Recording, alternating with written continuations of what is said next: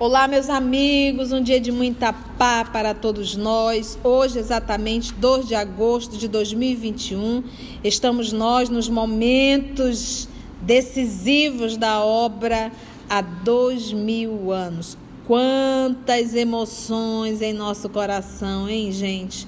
E olha, eu vou lhe contar, já está no finalzinho, tá todo mundo ansioso aí no canal. Nós também aqui estamos ansiosos, mas vamos lá. Vamos iniciar fazendo a nossa prece, que eu vou pedir para a nossa irmã Lígia fazer a nossa prece de abertura. Logo depois, a nossa irmã Arami terá fazer a recapitulação do nosso estudo.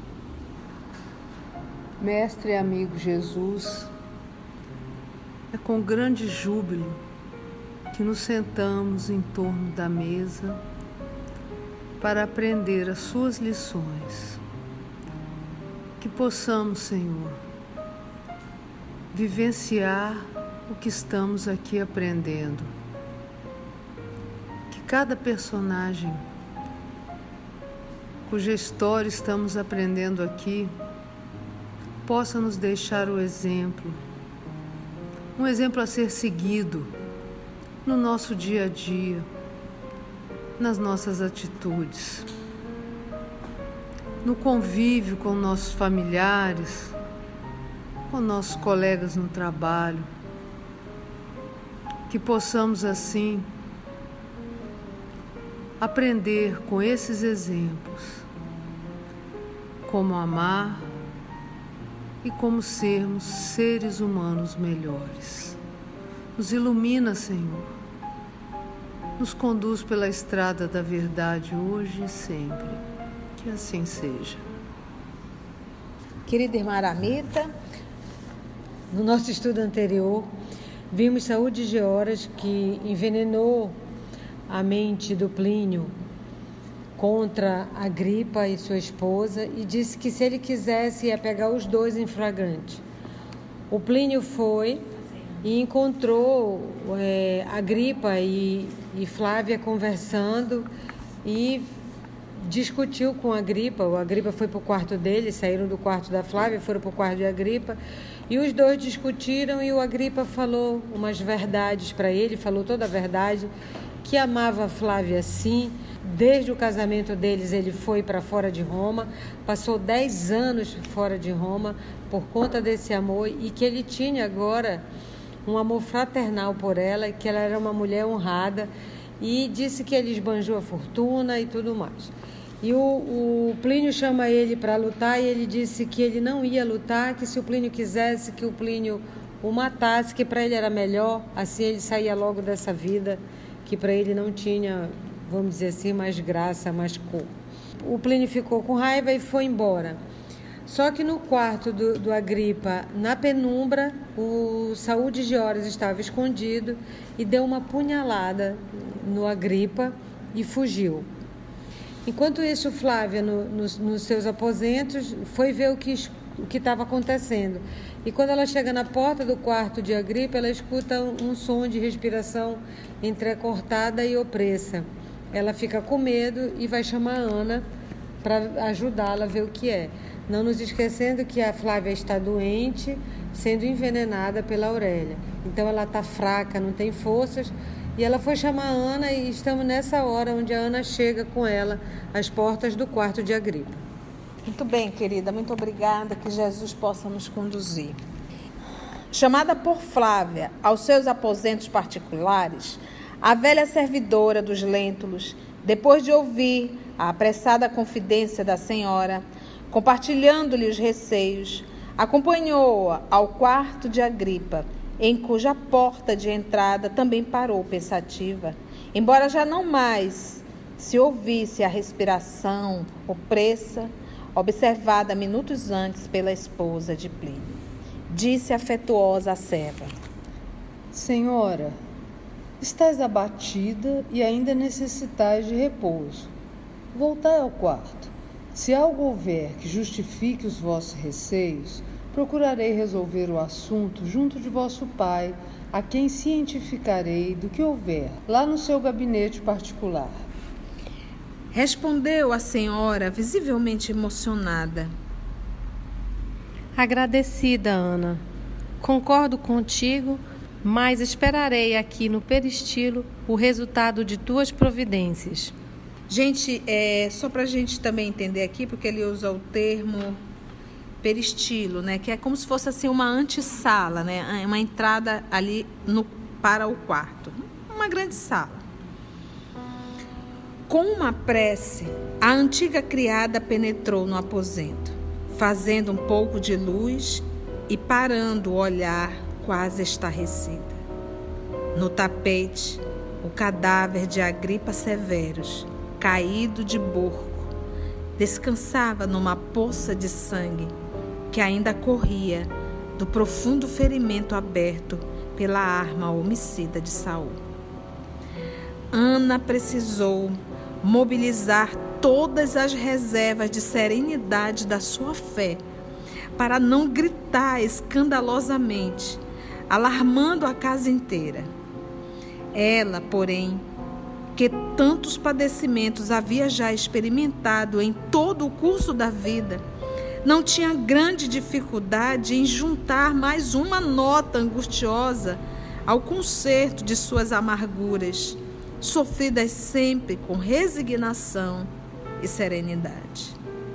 Todavia, sem poder dissimular a angústia e a profunda palidez, voltou novamente ao peristilo, exclamando algo inquieta para Flávia Lentulha que ele observava os mínimos gestos ansiosamente.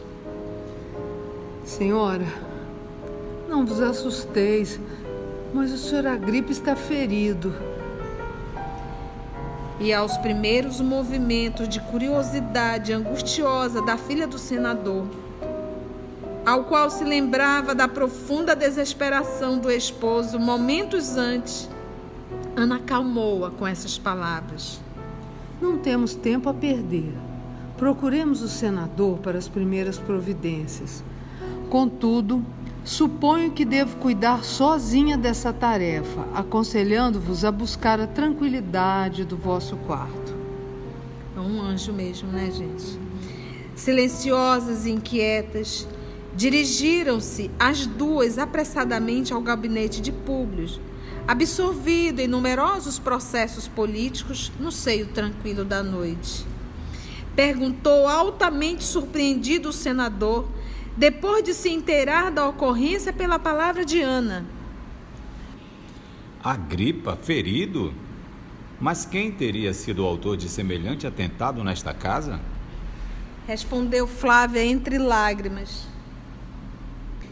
Meu pai, Ainda há pouco, Plínio e Agripa tiveram séria discussão no interior dos meus aposentos. Públio Lentulus percebeu o perigo das palavras confidenciais da filha em tais circunstâncias. Porque ela está falando isso, ela está acusando quem? Plínio. Plínio.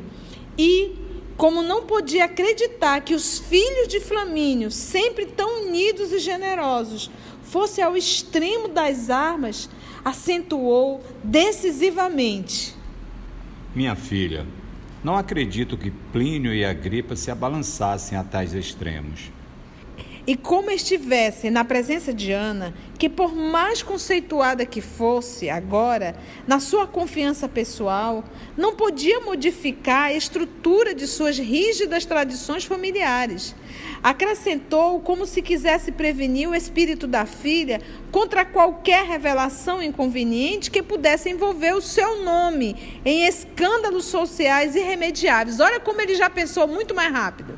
A menina era só emoção. Mas o pai, o senador.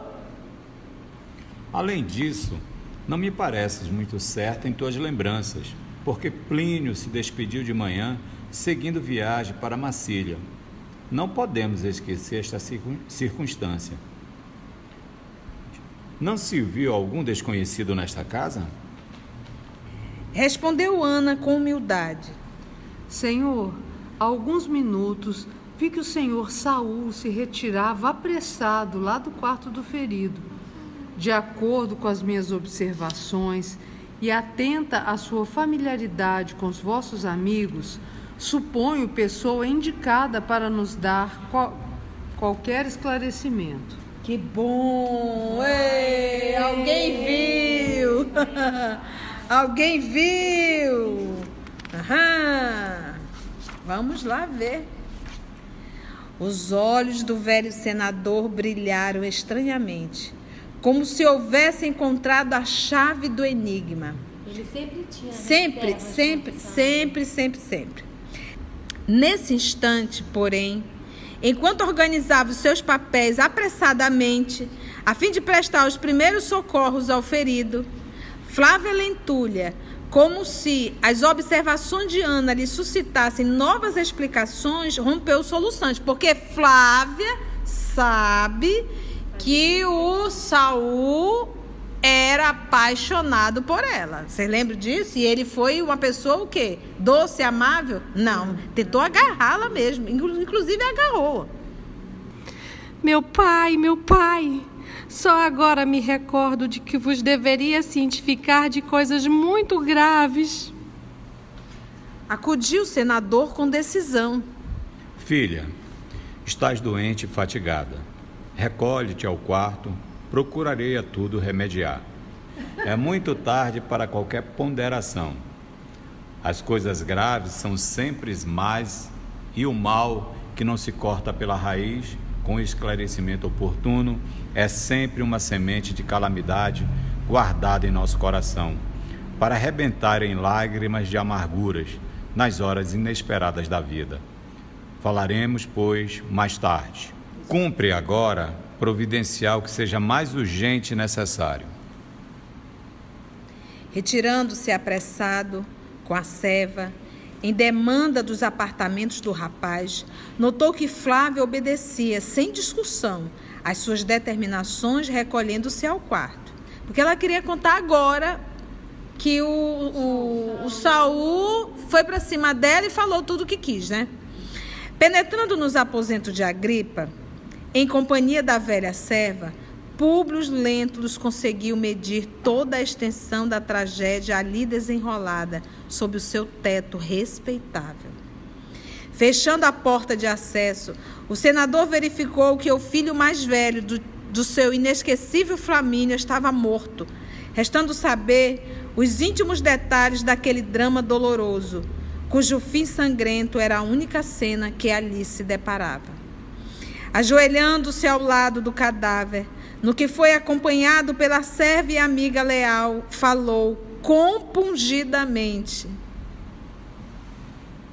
Ana, é muito tarde. O meu pobre Agripa já não vive, nem haveria possibilidade de socorro para um ferimento desta natureza. Parece haver expirado há poucos momentos. alçando ao alto, o olhar marejado de lágrimas, exclamou amarguradamente. Ele vai usar a palavra quimanes. Eu vou pedir para nossa irmã é, ler o conceito. Entre os antigos romanos, as almas dos mortos, consideradas como divindades e invocadas sobre os túmulos. Ó manes de meu desventurado filho, acolhei as nossas súplicas pelo descanso perpétuo de sua alma. Todavia, aquela prece morrera-lhe no íntimo. A voz tornara-se-lhe frouxa e oprimida. Aquele espetáculo hediondo abalara-o profundamente. Queria falar sem o conseguir, porquanto tinha a garganta como que dilacerada e rebelde, sob a força dos prantos do coração, que lhe morriam latentes na soledade, ou seja, na solidão da sua imperiosa fortaleza espiritual. Ana o contemplou aflita, porque seus olhos nunca o haviam observado em atitudes tão íntimas em todo o longo tempo de serviço naquela casa. Públio Lentulus, aos seus olhos, era sempre o homem frio e impiedoso, em cujo peito pulsava um coração de ferro que não podia vibrar senão para as loucas vaidades mundanas. Olha a ideia que ela tinha do senador. Ela nunca viu ele chorar. Não. Nem no dia da morte da, Lívia. da Lívia. Sozinho. Chorou sozinho, mas na frente dela não. Ele saiu. Na frente de ninguém. De ninguém, ele estava sozinho. Naquele instante, contudo, entre assustada e comovida, observava que também o senador tinha lágrimas para chorar. De seus olhos sempre altivos caíam lágrimas ardentes que rolavam, silenciosas e tristes, sobre a cabeça inerte do rapaz, também considerado por ele um filho, como se nada mais lhe restasse além do consolo supremo de abraçar carinhosamente os seus despojos, através do véu escuro de suas dúvidas angustiosas.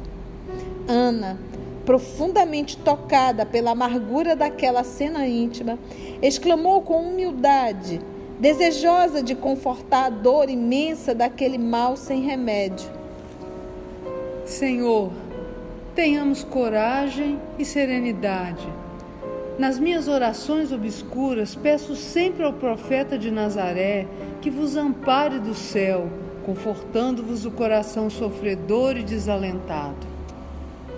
O pensamento do senador vagava no labirinto das dúvidas tenebrosas.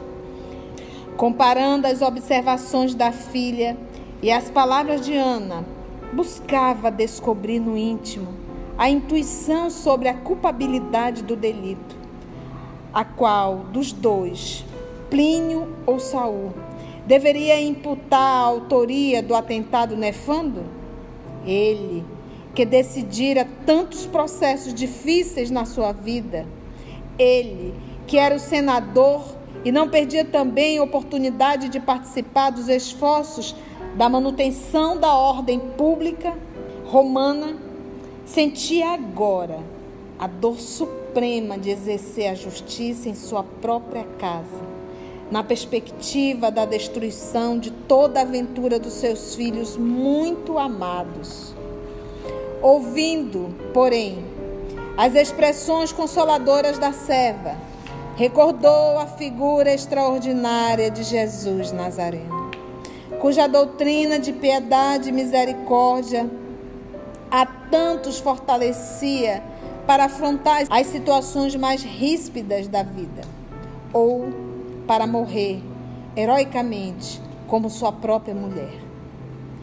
Dirigindo-se então à criada, com intimidade imprevista, em gesto comovedor de simplicidade generosa, qual a serva jamais lhe observara, em qualquer circunstância da vida doméstica, disse: Ana, sempre fui um homem enérgico em toda a vida, mas chega sempre um momento em que o nosso coração se sente acabrunhado diante da rudeza das lutas que o mundo nos oferece com as suas desilusões amargas e dolorosas. Se és tão somente uma serva, eu sei hoje apreciar-te o coração, embora tardiamente. Uma lágrima espontânea embargava-lhe a voz, porém o velho Patrício continuava. Em toda a minha existência, tenho julgado uma imensidade de processos de várias naturezas, relativos à justiça do mundo, mas, de tempos a esta parte, parece-me que estou sendo julgado pela força incoercível de uma justiça suprema, cujos tribunais não se encontram na terra. Desde a morte de Lívia, sinto o coração modificado, a caminho de uma sensibilidade para mim até então desconhecida. A aproximação da velhice parece um prenúncio da morte de todos os nossos sonhos e esperanças. Diante deste cadáver, que certamente vai aumentar a sombra dos nossos segredos de família, sinto quão dolorosa é a tarefa de justificar os nossos entes amados. E, já que te referes ao Mestre de Nazaré, cuja doutrina de paz e fraternidade a tantos tem ensinado a morrer com resignação e heroísmo supremos, pela vitória da cruz dos seus martírios terrestres, como procederia ele num caso destes, em que as mais tremendas dúvidas me pairam no coração quanto à culpabilidade de um filho muito amado? Respondeu Ana com humildade, profundamente comovida ante aquela prova de consideração e afeto. Senhor, muitas vezes Jesus nos ensinou que jamais devemos julgar para não sermos também julgados. O senador se surpreendia ao receber de uma criatura tão simples e tão inculta aos seus olhos essa maravilhosa síntese da filosofia humana, repassando no espírito o seu doloroso pretérito. Aventou, como se quisesse justificar-se a si mesmo, dos erros profundos do seu passado de homem público. Mas os que não julgam, perdoam e esquecem.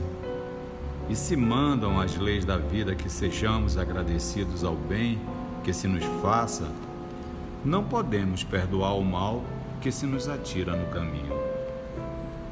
Interessante, né? A pergunta, né? É, os, que, os que não julgam perdoam e esquecem. E se mando as leis da vida que sejamos agradecidos ao bem que se nos faça, não podemos perdoar o mal que, nos, que se nos atira no caminho. Ana, porém, não perdeu a oportunidade de consolidar o ensinamento evangélico, acrescentando com doçura.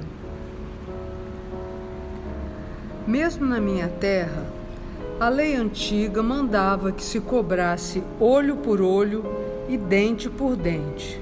Mas Jesus de Nazaré, sem destruir a essência dos ensinos do templo, esclareceu que os que mais erram no mundo são os mais infelizes e mais necessitados do nosso amparo espiritual, recomendando, na sua doutrina de amor e caridade, não perdoássemos uma vez só, mas setenta vezes, sete vezes.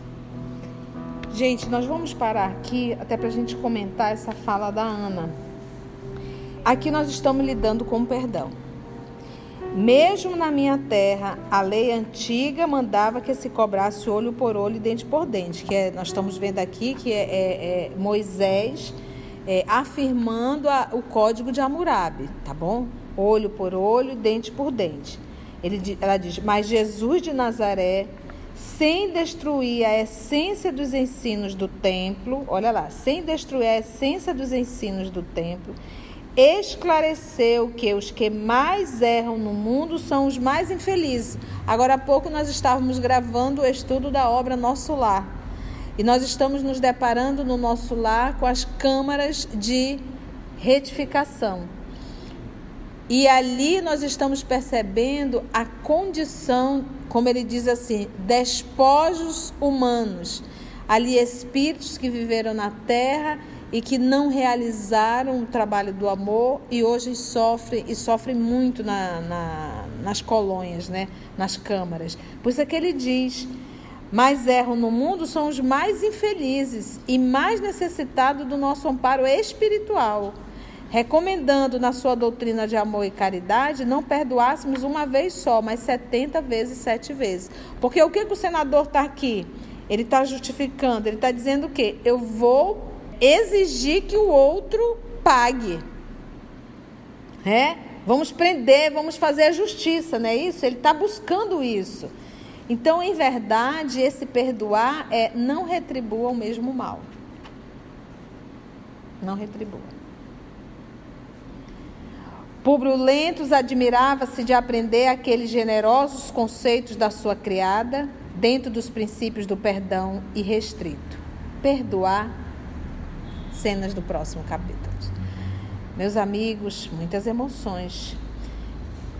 Agradecemos então a Deus, nosso Pai, a Jesus, o amor de nossa vida e a espiritualidade amiga por mais esse momento de estudo e de aprendizado. Que Deus possa nos abençoar a todos.